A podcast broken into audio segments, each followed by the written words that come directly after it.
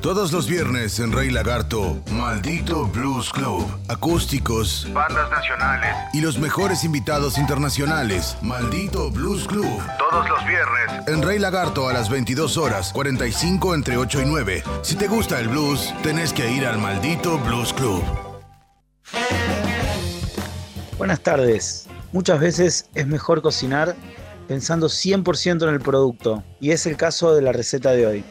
Cuando fui a la pescadería y vi un mero, había uno solo en la bandeja, y dije, este mero está increíble. Bueno, te paso un par de datos. Generalmente el pescado en La Plata entra los martes, así que el mejor día para comprar son los martes, recordalo bien. También suele entrar los jueves, pero si el pescatero el martes compró mucho pescado, el jueves tal vez te termine vendiendo el pescado del martes. ¿Cómo te das cuenta si un pescado está bueno?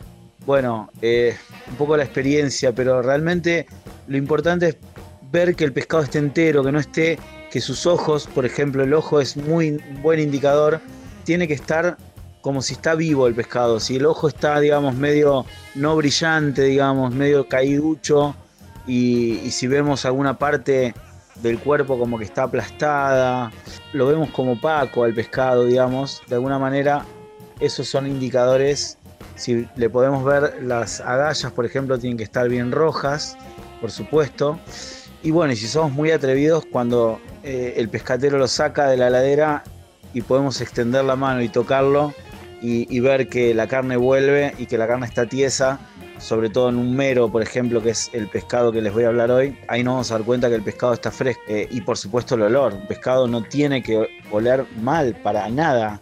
Un buen pescado huele a mar, huele a rico, huele a algo, algo que te hace agua a la boca decir voy a comer algo, algo súper rico. Eh, así que cuando lo detectes, cómpralo. Si realmente tenés dudas y pensás que ese pescado no puede estar bueno, eh, nos tenemos que acostumbrar a saber comprar. Es así. Por ejemplo, si vos un lunes se te ocurre comprar achuras, mala idea, por ejemplo.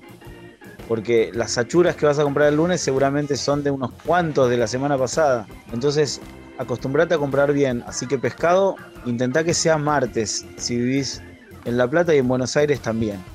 Bueno, está tan bueno este mero que lo vamos a hacer entero, pero antes de hacer el mero vamos a aprovechar para hacer un par de dos cositas eh, para poner a la mesa, porque el, el elemento principal va a ser el mero. Pero vamos a hacer una especie de guarniciones. Este mero va a ir entero a la mesa, ¿sí? con lo cual va a ser de carancheo el asunto.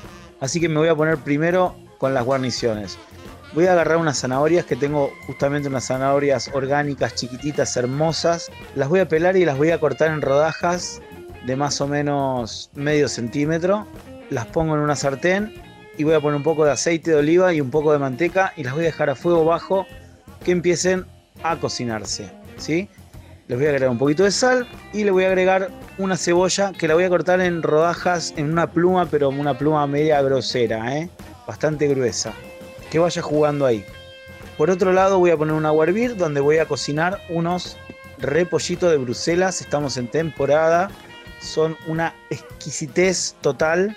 Así que mucha, mucho repollito de Bruselas acá en esta zona y un producto alucinante. Recordar el concepto de kilómetro cero, de tratar de, de comer y consumir lo que cosechamos cerquita, que ayudamos a, todo, a todo el sistema gastronómico general con eso. Bien, las bruselas las vamos a cocinar a partir de agua hirviendo. ¿eh? Si son un poco grandes, las vamos a partir al medio y las vamos a cocinar tranquilamente 5 minutos más o menos.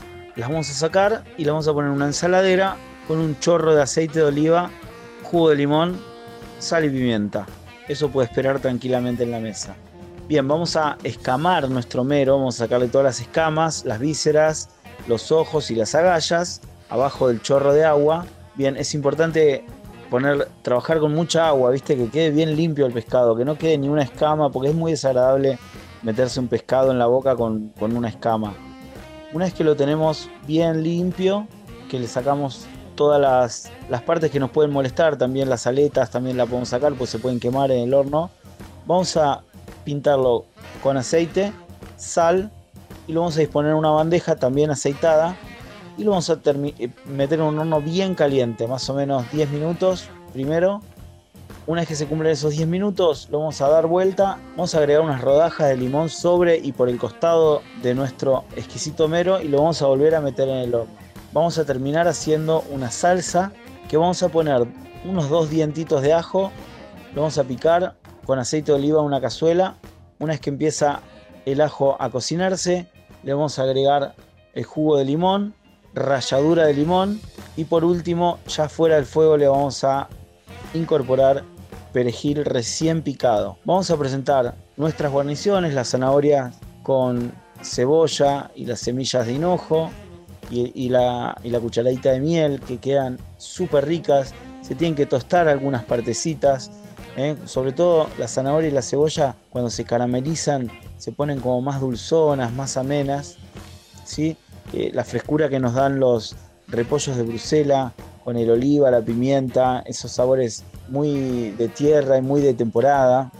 Y nuestro mero que nos va a entregar lo mejor es sí, una carne muy blanca, mucho colágeno, porque la piel de estos peces contiene muchísimo colágeno, es una proteína de altísima calidad, un producto de los productos menos tocados por el hombre, ¿sí? un pescado de mar increíble y vamos a, la magia de este plato realmente se fusiona cuando en el plato ponemos un trozo de pescado, le ponemos una buena cucharada de esta salsa bien aceitosa y todo esto se emulsiona con, con el agua que va alargando el pescado y con el colágeno, se hace como una gelatina y probamos esa guarnición y te diría que gran parte la tenés que comer con la mano.